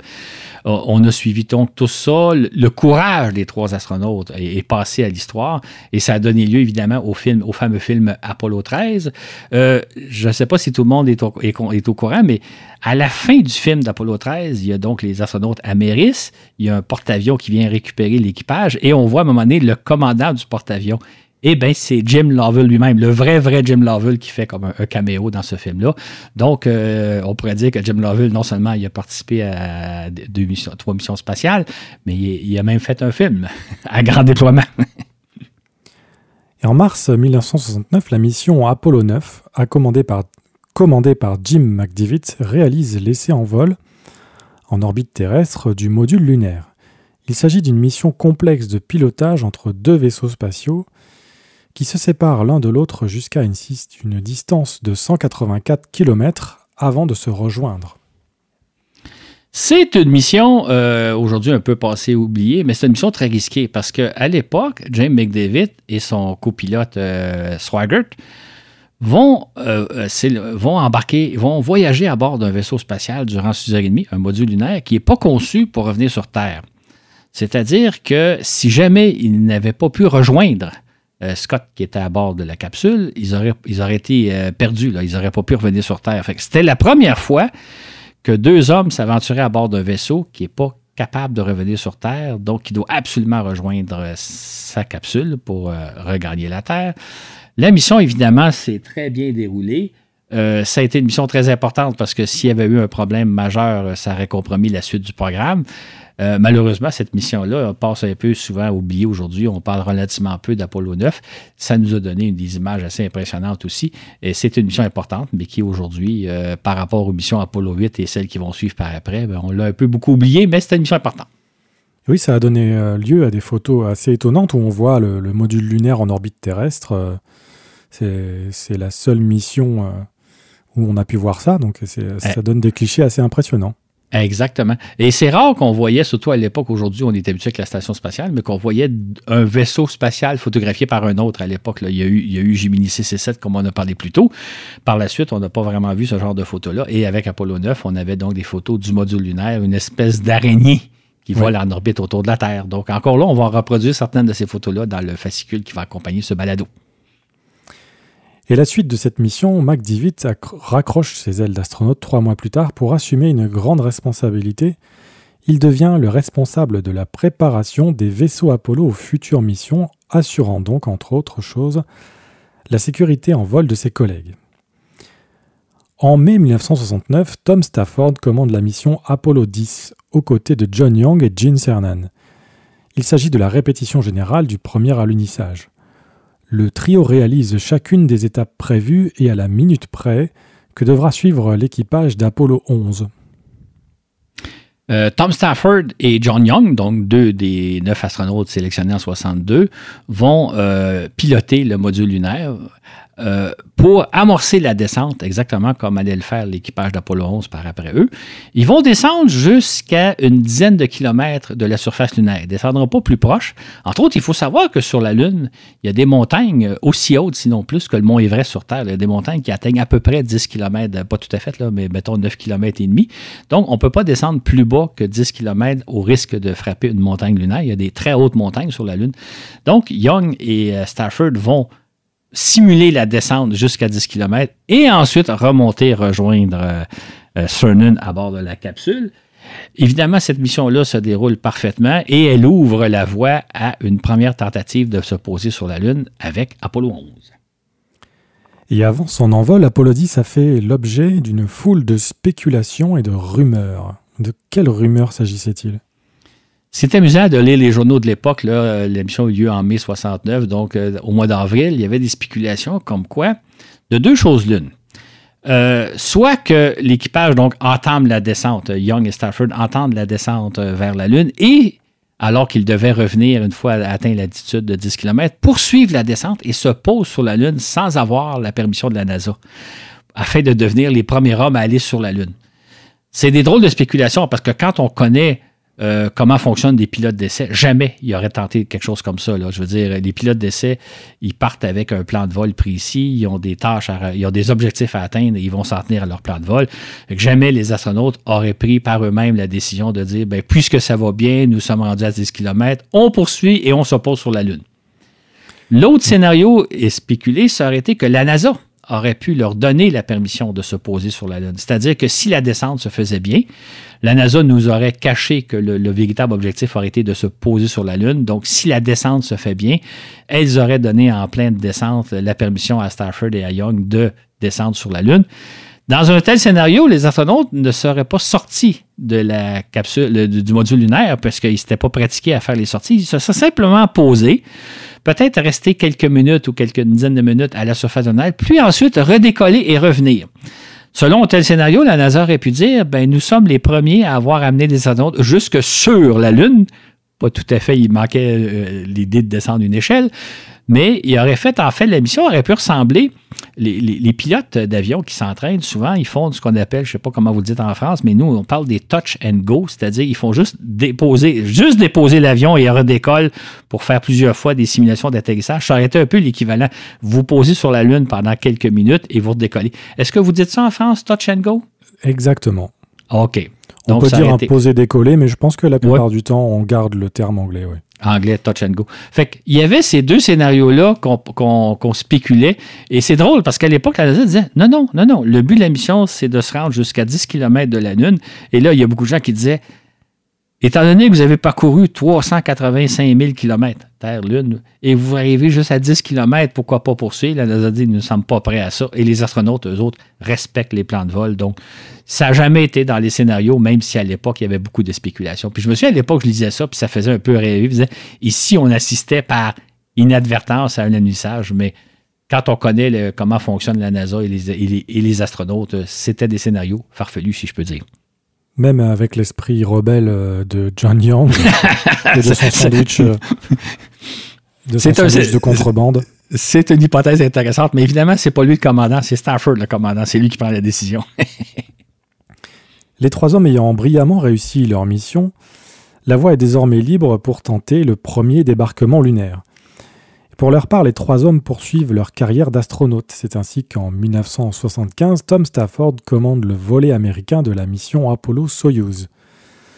À cette fin, il apprendra le russe et établira des liens étroits avec ses collègues cosmonautes.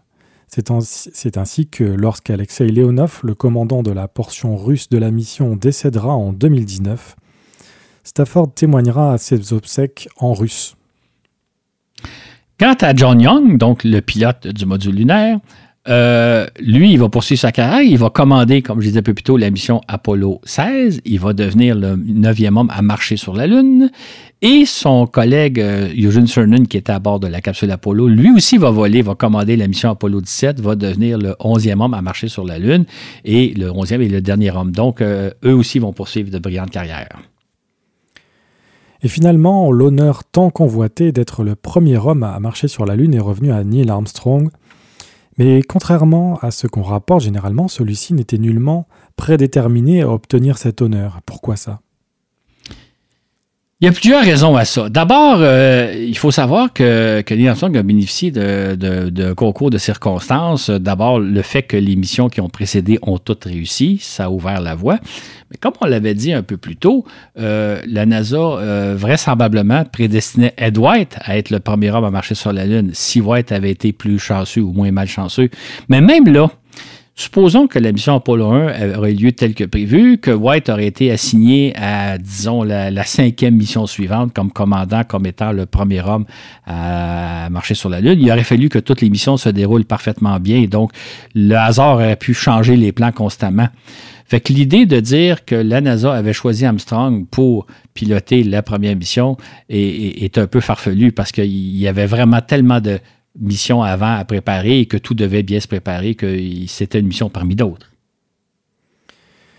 Et si Claude en avait eu à parier sur euh, qui des commandants d'Apollo 11, donc Armstrong, d'Apollo 12, Conrad ou d'Apollo 13, euh, Lovell, serait le premier homme à marcher sur la Lune, sur qui aurait-on dû miser? C'est une bonne question parce que justement, Armstrong est devenu, a piloté, a commandé la première mission euh, d'alunissage parce que les missions Apollo 8, 9 et 10 avaient bien fonctionné, avaient parfaitement réussi. S'il y avait eu des pépins lors de l'une ou l'autre de ces missions-là, il aurait fallu reprendre la mission et Apollo 11 aurait peut-être finalement été ce qu'a été l'Apollo 10, c'est-à-dire une répétition générale. Qui fait que quand Armstrong est assigné au commandement de la mission Apollo 11 en janvier 69, euh, il est peu probable que les autres missions se passent parfaitement. Et non seulement les missions Apollo 9 en mars et Apollo 10 en mai, mais il fallait aussi qu'Apollo 11 réussisse sa mission.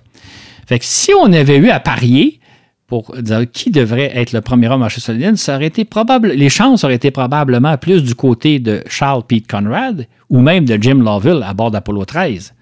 Euh, tout ça pour vous dire que quand aujourd'hui on dit la NASA avait choisi Armstrong, la NASA voulait que ce soit Armstrong qui marche sur la Lune. Pas vraiment. Ça aurait pu tout si bien être Conrad ou Lovell, tant qu'à la NASA, tous les trois étaient aussi qualifiés les uns que les autres. Fait qu'aujourd'hui, à la fois, quand on dit Armstrong était l'homme prédestiné. On réécrit l'histoire compte tenu des faits. Mais à l'époque, si on avait eu à parier, ça aurait été probable. Moi, j'aurais plus parié sur Conrad ou à la rigueur Lovell, mais Armstrong, fallait qu'il soit extrêmement chanceux pour être le premier à marcher sur la Lune. Et ça a été le cas. Tant mieux pour lui. et quand on voit la, foule de problèmes plus ou moins gros euh, qui se déroulent durant chaque mission Apollo, mhm. euh, on, peut très bien imaginer que Apollo 11 n'ait pas réussi sa mission, que le, le réservoir qui a explosé, explosé sur Apollo 13 a été monté sur euh, Apollo 11 ou Apollo 12. Mhm. Il y a un tas de, de, choses qui auraient pu se passer différemment. On avait, à l'époque, on n'avait aucune vision de ce qui aurait pu arriver. C'est ça. On pourrait même dire, à l'heure où on se parle, toi et moi, on, attend toujours le lancement de la première fusée SLS Artemis 1. On voit à quel point c'est difficile même de lancer une nouvelle fusée. C'est extraordinaire de penser que les missions Apollo 7, 8, 9, 10 et 11 se soient parfaitement déroulées. C'est presque inimaginable. Si je pense qu'on avait écrit un scénario comme ça, les gens ont dit, ben là, vous rêvez en couleur. C'est pourtant ce qui est arrivé.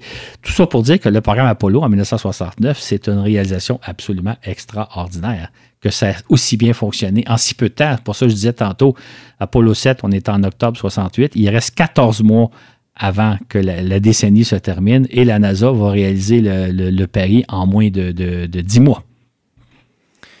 Et à la suite d'Apollo 11, Neil Armstrong a rapidement quitté la NASA, comme ses deux coéquipiers d'ailleurs. Le 20 novembre 1969, Pete Conrad devient le troisième homme à marcher sur la Lune et comme nous venons de l'expliquer, il aurait très bien pu être le premier. Et comme on l'expliquait aussi, la personnalité de Conrad est très différente de celle d'Armstrong. Hein. Conrad, c'est quelqu'un de, chaleureux, c'est quelqu'un de mec qui fait beaucoup d'humour, qui va vers les autres. C'est pas quelqu'un de réservé comme Neil Armstrong. Euh, c'est aussi quelqu'un qui a fait beaucoup d'humour. D'ailleurs, euh, on disait un peu plus tôt que c'était le, plus petit des astronautes. Là. Il mesure seulement 5 euh, pieds et demi. Et ça va donner l'occasion, lorsqu'il va euh, être il va descendre de l'échelle du module lunaire pour marcher sur la Lune. Il faut savoir qu'on, les gens se souviendront peut-être des photos, l'astronaute descend une échelle et là, il y a un petit bond à faire pour atteindre le sol lunaire. Et dans le cas de Conrad, il a dit Oh là, si c'était un petit pas pour Neil, c'est plutôt un grand écart pour moi parce que l'écart était beaucoup plus grand. Fait que les premiers pas, les premiers mots de Conrad sur la Lune ont plutôt fait allusion au fait qu'il est de petite taille et que pour lui, c'est presque un bond de géant de, passer de l'échelle à la surface du module lunaire, contrairement à Armstrong. Donc, si Conrad avait été le premier homme à marcher sur la Lune, ce qui aurait été dans les probabilités, ça aurait été très, très différent du personnage qu'on a connu de Neil Armstrong. Ça aurait été quelqu'un qui aurait été beaucoup plus présent au niveau du public, qui aurait été beaucoup plus jovial, beaucoup plus intéressant. Mais finalement, autant Armstrong que Conrad que Lovell étaient aussi bien qualifiés pour être le premier homme à marcher sur la Lune. Oui, il s'approchait euh, assez de, Yuri Gagarin sur ce point-là, un, petit homme mais très jovial. Absolument, absolument. C'est un parallèle intéressant qu'on aurait pu faire. À la suite d'une autre mission lunaire parfaite, au cours de laquelle il a exploré le sol lunaire en compagnie d'Albin, Pete Conrad a réalisé une ultime mission, la première occupation de la station orbitale Skylab. On rapporte que Conrad est même plus fier de cette mission que d'avoir marché sur la Lune. Mais pourquoi donc? En fait, ce qui était, un peu surprenant peut-être, c'est que la mission auquel il va participer, qui s'appelle Skylab 2, s'est avérée beaucoup plus difficile et beaucoup plus risquée qu'une mission Apollo, qu'un atterrissage sur la Lune. Et ça pour la raison suivante. Euh, d'abord, euh, dans un premier temps, il a fallu lancer la station Skylab, qu'on a appelée la mission Skylab 1, le 15 mai 1973. Et lors de son lancement, la station a été sévèrement endommagée. Ce qui fait que la mission Skylab 2 s'est transformée en une opération de sauvetage de la station. Euh, Conrad, Kerwin et Waits, les trois astronautes de la mission, ont donc dû faire preuve de beaucoup d'audace, d'astuce. Euh, ils ont été très braves pour ramener, pour littéralement sauver la station Skylab. Euh, parce que s'ils n'avaient pas réussi les opérations, les différentes missions, on en parlera un jour, on va la raconter l'an prochain, la, mission Skylab, la station aurait été totalement perdue. c'est pourquoi Conrad a toujours dit, je suis content d'avoir marché sur la Lune, c'est un privilège extraordinaire, mais je suis beaucoup plus fier de ma réalisation à bord de Skylab 2, qui a été évidemment une mission de sauvetage qui n'était pas prévue dès le départ et qui s'est parfaitement déroulée. Donc, Conrad, pour lui, son haut fait d'armes comme astronaute, c'est pas d'avoir marché sur la Lune, d'avoir commandé Apollo 12, c'est d'avoir commandé et réussi la mission Skylab 2, dont on va parler l'an prochain. Et reparlons à nouveau de John Young, vétéran de quatre missions spatiales, un record pour l'époque, deux Gemini et deux Apollo. De surcroît, il est l'un des trois hommes à avoir eu le privilège de s'être rendu par deux fois jusqu'à la Lune, les deux autres étant Lovell et Cernan, et d'être l'un des douze hommes à y avoir marché. Young va, alors que ses compagnons vont prendre leur retraite dans les années 70, après, euh, vers l'âge d'à peu près une quarantaine d'années, Young, lui, va poursuivre sa carrière d'astronaute. C'est-à-dire que dans les années 80, il va commander deux missions de la navette spatiale, la fameuse première mission, STS-1 en avril 1981, puis la mission STS-9 en décembre 1983. Donc, il va réaliser donc six missions, encore là un record. Et en 86, il devait commander la mission de la navette spatiale chargée de placer en orbite le télescope spatial Hubble. Cette mission-là était prévue pour euh, le printemps ou l'été 1986. Malheureusement, au mois de janvier est arrivée la perte de Challenger, l'accident de Challenger, ce qui fait que la mission qui devait placer le télescope spatial Hubble a été reportée de 4 ans. Hubble va être lancé en 1990 et ne sera pas John Young qui va être aux commandes de la mission. Entre-temps, Young, qui a toujours fait preuve d'un franc-parler, critique vertement la NASA pour avoir relâché sa vigilance en matière de sécurité de vol humain. Il a par conséquent été cloué au sol, ou plutôt réaffecté, au poste d'assistant spécial auprès du directeur du centre spatial Johnson concernant l'ingénierie et les opérations et la sécurité. Tout un programme. Exactement. En fait, ce qui était, ce qui était, étonnant, c'est que Young, il va rester au service de la NASA, il va rester officiellement comme astronaute jusqu'en décembre 2004. Il va donc être astronaute durant 42 ans. C'est une carrière sans précédent. Il n'y a jamais personne qui a une carrière aussi longue et je pense que ça n'arrivera plus jamais. Il a donc réalisé une très, très longue carrière euh, d'astronaute. Il a pris sa retraite, il faut savoir, il a pris sa retraite à l'âge de 74 ans, sa retraite d'astronaute. Par la suite, il est devenu conférencier. Euh, lui, il faisait beaucoup la promotion de on doit se préoccuper de la possibilité que la Terre soit un jour percutée par un astéroïde. Donc, il faut surveiller les astéroïdes et éventuellement peut-être préparer des moyens de défense si jamais on voyait un des astéroïdes menacer la Terre. Il faisait aussi beaucoup la promotion de la colonisation de la Lune et aussi de l'ingénierie météorologique, euh, euh, environnementale, donc de, de, s'attaquer aux problèmes qui nous menacent actuellement, mais de façon en employant les techniques nécessaires. Donc, il a été un conférencier important. John Young est décédé le 5 janvier 2018 à l'âge de 87 ans à son domicile de Houston par suite de complications dues à une pneumonie. Il est enterré au cimetière national d'Arlington où reposent nombre de héros américains. Six des sept hommes du groupe des neuf qui ont survécu à leur carrière d'astronaute ont pris leur retraite dans les années 1970 alors qu'ils étaient âgés d'une quarantaine d'années. Ils ont pour la plupart mené des carrières dans le monde des affaires, occupant des postes de direction tout en siégeant sur de nombreux conseils d'administration. Certains ont même connu des carrières assez étonnantes, à commencer par Frank Borman. À 40 ans, le commandant des missions Gemini 7 et Apollo 8 devient au début de 1969 l'envoyé spécial du président Nixon sur la scène internationale. Puis en 1970, Frank Borman entre au service d'Eastern Airlines comme premier vice-président aux opérations. que fait-il euh, chez Eastern? Il faut savoir qu'à l'époque, la compagnie Eastern est en grande difficulté financière. Il s'enregistre année après année différents déficits. Et euh, euh Borman va rapidement gravir les échelons pour, en 1976, devenir le patron d'Eastern Airlines. C'est quand même assez original comme carrière. Il devient donc le patron. Et lui, il entreprend de réformer la culture de l'entreprise. En fait, euh, il l'explique dans son livre, sa biographie est vraiment très intéressante à lire. Il explique qu'il y avait une espèce de culture de laisser aller au sein de l'entreprise, mais à niveau de tous les échelons, c'est-à-dire autant au niveau des employés, autant au niveau de la haute direction. Euh, les, gens étaient vraiment pas consciencieux, puis dire il faut faire les choses, puis il faut surtout rétablir la situation de l'entreprise. Et là, pendant une dizaine d'années, Borman, qui est à la tête donc d'Eastern Airlines, va tenter de réformer, mais finalement, ça ne fonctionnera pas. Ce sera pour lui le grand échec de sa carrière. Euh, lui qui avait réalisé une impressionnante carrière comme astronaute, euh, comme patron d'Eastern Airlines, il n'a pas réussi à motiver les gens et à dire faut prendre les choses en main, faut se reprendre en main pour fonctionner. D'ailleurs, à ma connaissance, Eastern Airlines n'existe plus depuis. Borman quitte Eastern en 1986. Alors âgé de 58 ans, il siège sur une demi-douzaine de conseils d'administration de grandes sociétés, dont Home Depot et National Geographic. En 1988, à 70 ans, il se procure un ranch au Montana avec vache laitière, où il profite de sa retraite. Quant à son compagnon, Jim Lovell, lui, il va quitter la NASA en 1973 après avoir vécu l'épisode d'Apollo 13 dont on a parlé un peu plus tôt. Et là, il va connaître aussi une carrière dans le monde des affaires. Il va surtout faire partie de plusieurs conseils d'administration, euh, comme beaucoup d'astronautes d'ailleurs. Donc, il va faire une carrière euh, dans l'entreprise privée euh, jusqu'en 1990 environ.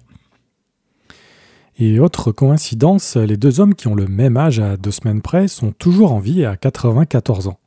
Ce sont même les astronautes les plus âgés. Après avoir commandé la mission Apollo 9 puis assuré les préparatifs des vaisseaux Apollo, Jim McDivitt, lui, quitte la NASA en 1972 à 43 ans pour assumer différentes fonctions administratives au sein d'une série d'entreprises. Euh, quelles entreprises? Mick David va être, entre autres, vice-président chez Rockwell International. Rockwell, c'est l'entreprise qui a justement fabriqué les capsules à bord desquelles Mick David a volé. Et à l'époque où il est vice-président, dans les années 80, Rockwell a comme tâche, euh, comme c'est le contracteur principal de la navette spatiale, donc de, mettre au point la navette spatiale sous l'égide de la NASA. Finalement, il va prendre sa retraite euh, dans les années 90 et euh, Mick David est toujours vivant aujourd'hui, il est âgé de 93 ans. Tom Stafford quitta la NASA en 1975 à 45 ans, après avoir co-commandé la mission Apollo-Soyuz aux côtés d'Alexei Leonov pour poursuivre une impressionnante carrière militaire. C'est ainsi que dans un premier temps, il dirige la prestigieuse école pour pilote d'essai d'Edwards en Californie. Et que fait-il ensuite? Et ensuite, il va rentrer au service du Pentagone là, à Washington. Et là, il va diriger certains des programmes de haute technologie du Pentagone, dont la mise au point des avions furtifs, le B-2 et le F-117A. Donc, il va jouer un rôle très important au niveau des militaires. C'est un, militaire de, formation euh, jusqu'à la fin de sa vie.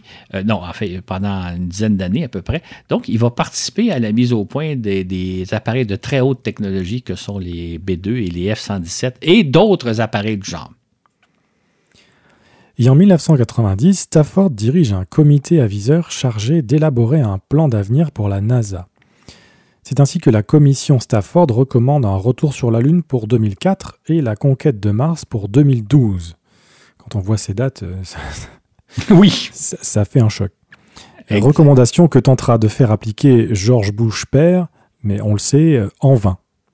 On en a parlé dans un balado où on raconte euh, pourquoi, ça prend si, pourquoi ça prend tant de temps pour retourner sur la Lune. Effectivement, on avait des plans pour aller sur la Lune dans les années 2000 et retourner et euh, enfin arriver sur Mars dans les années 2010, ce qui s'est évidemment pas concrétisé. Par la suite, euh, Stafford, dans les années 90, il va participer à la restructuration du programme Freedom. Freedom, c'est le programme de station spatiale lancé par euh, Ronald Reagan en 1986. Et au début des années 90, ce programme-là n'allait nulle part. Euh, il coûtait de plus en plus cher sans que rien ne soit réalisé. Et compte tenu de ses bonnes relations avec les Russes, les relations qu'avait tissé Stafford dans le cas de la mission Apollo-Soyuz, il va participer à l'intégration des Russes au programme Freedom, qui va devenir le programme de la Station spatiale internationale ISS qu'on connaît aujourd'hui. Et en ce qui concerne euh, Armstrong, tout a été raconté ou presque à son sujet. À la suite de sa retraite comme astronaute en avril 70 à l'âge de 39 ans, il devient administrateur adjoint en charge des recherches aéronautiques de la NASA, poste qu'il n'occupera qu'une année seulement, avant de devenir professeur de génie aéronautique à l'université de Cincinnati. Ce qui est amusant dans le cas d'Armstrong, c'est que, étant donné sa stature, il aurait pu enseigner dans n'importe quelle des grandes universités américaines. Il aurait pu travailler pour n'importe quelle organisation, euh, les plus prestigieuses les unes que les autres. Euh, l'avenir lui était ouvert.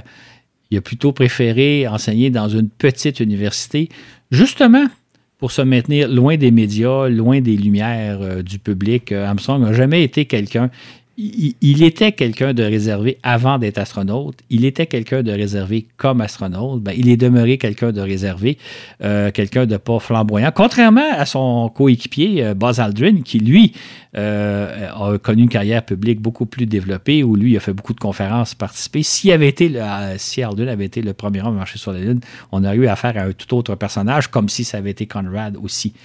Donc, euh, Armstrong va enseigner à l'Université de Cincinnati durant seulement huit années et ensuite, il va prendre euh, ses distances par rapport à l'enseignement il va retourner plus sur ses terres, si je peux dire. Mais ensuite, Armstrong, dans les années 80, il va, euh, en fait, dans les années 70, il va participer à l'enquête sur l'accident d'Apollo 13, qu'est-ce qui est arrivé? Et il va participer aussi à l'enquête sur l'accident de Challenger. Donc, c'est à peu près les deux dernières fois, on va le voir publiquement, euh, à savoir qu'il participe ben, de façon discrète, mais comme ingénieur, comme pilote d'essai, à, analyser qu'est-ce qui s'est passé dans le cas d'Apollo 13 et qu'est-ce qui s'est passé dans, le cas de Challenger. Et après ça, ben, mais Armstrong a toujours refusé de faire des entrevues. Dieu sait qu'on lui a demandé.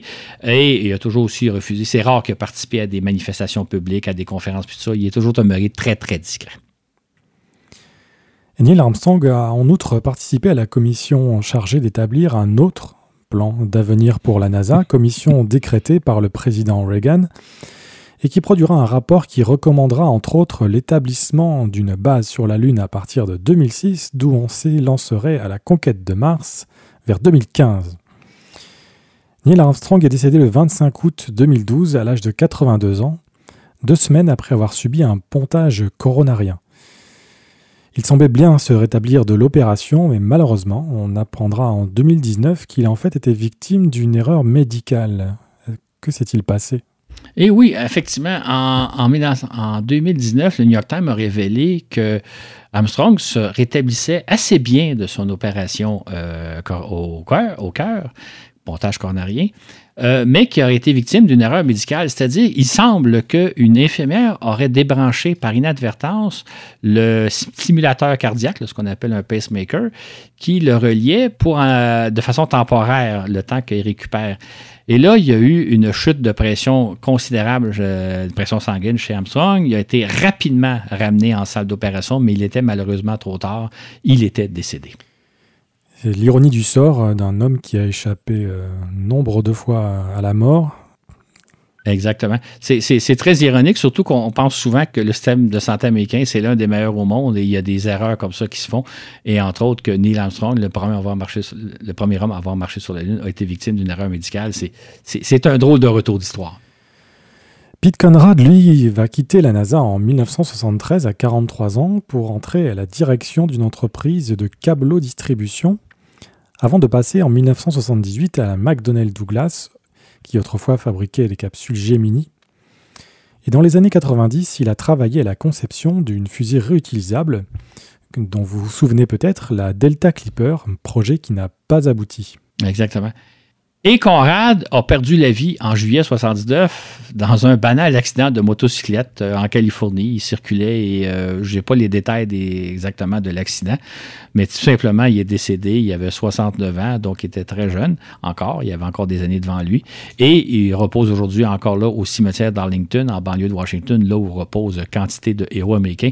Si jamais vous allez à Washington, euh, c'est assez impressionnant de visiter ce cimetière-là et de voir à perte de vue des petites croix blanches parce que tout le monde a le droit à la même sépulture, à quelques exceptions près, mais vous êtes euh, un peu quelqu'un d'anonyme parmi, mais tous ceux qui sont là sont considérés comme tous des héros de l'histoire américaine. Et voilà qui complète notre tour d'horizon du destin assez étonnant euh, de ces neuf hommes que l'on disait destinés à conquérir la Lune. Exactement. Et ce qui est intéressant, c'est que je pense que ça vous donne un portrait donc de gens dont probablement que vous connaissez certains des noms, d'autres que vous avez probablement découverts aujourd'hui. Et là, nous allons faire une suite à ce balado-là. Nous allons comparer la carrière de ces astronautes-là à celle de nos astronautes d'aujourd'hui. Euh, astronautes qui sont beaucoup moins connus. Je ne pense pas que vous seriez en mesure d'en nommer beaucoup, beaucoup. on en connaît chacun peut-être un ou deux ou trois. Nous allons donc, dans un prochain balado, comparer qu'est-ce qui est devenu la carrière d'astronaute, comment s'est transformée cette carrière-là. Et on va voir des, des parallèles intéressants entre ce qu'était la carrière d'astronaute dans les années 60, une toute autre époque, avec celle de nos jours.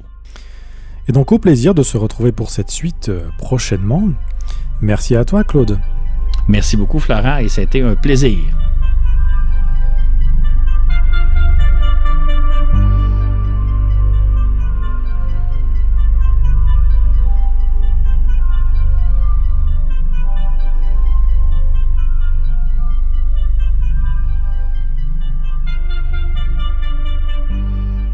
Avant de terminer cet épisode, j'aimerais vous rappeler que nous sommes présents sur la plateforme Patreon, qui vous donne la possibilité de nous soutenir financièrement, si vous en avez les moyens.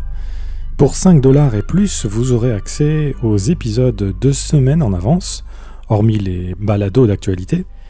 Et vous aurez également accès au contenu exclusif, notamment sous la forme de fascicules préparés par Claude, euh, d'une trentaine de pages environ, qui accompagnent la plupart des balados et qui sont une mine d'informations afin de compléter vos connaissances sur le sujet traité dans l'épisode.